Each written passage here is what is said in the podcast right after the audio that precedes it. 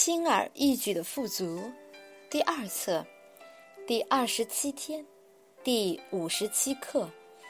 宇宙的意愿就是我的意愿。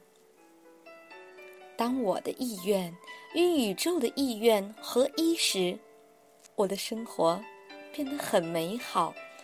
我不再为评判和决定挣扎，也不再担心是否正确。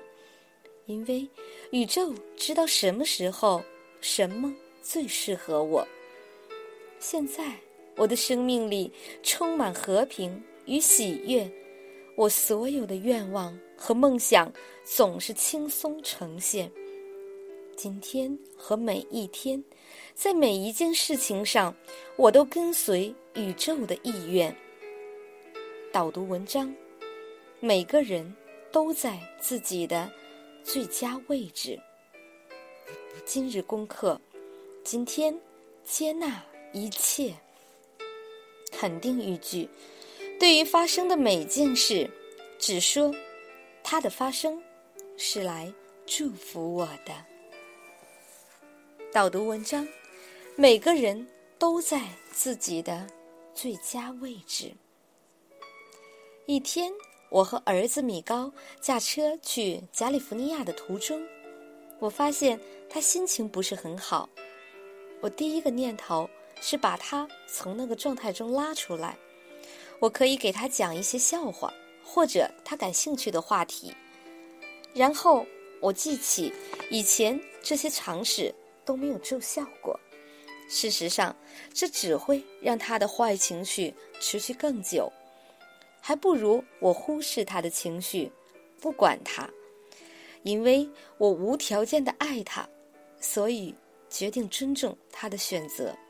无论他选择的是什么，我都允许他去体验他自己创造的东西。这让我领悟到，如果我无条件的爱一个人的话，我也会尊重每一个人。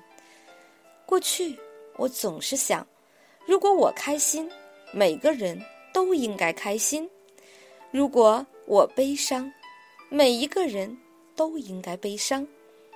但是，如果我以尊重米高的方式去尊重其他人，这样我也会尊重他们为自己做出的选择，无论他们选择的是开心、生气或者失望。这都取决于他们。对于我来说，他们永远都是宇宙完美的孩子。无论他们在哪里，都是在他们自己最完美的位置。这个功课的有趣之处是，当我允许我的儿子保持在他的状态中几分钟之后，他突然改变了心情，说。爸爸，我们说一些笑话，笑一下。我不喜欢不开心，我们一起玩吧。每当我放下对某种状况的控制，事情总是朝着对我最好的方向发展。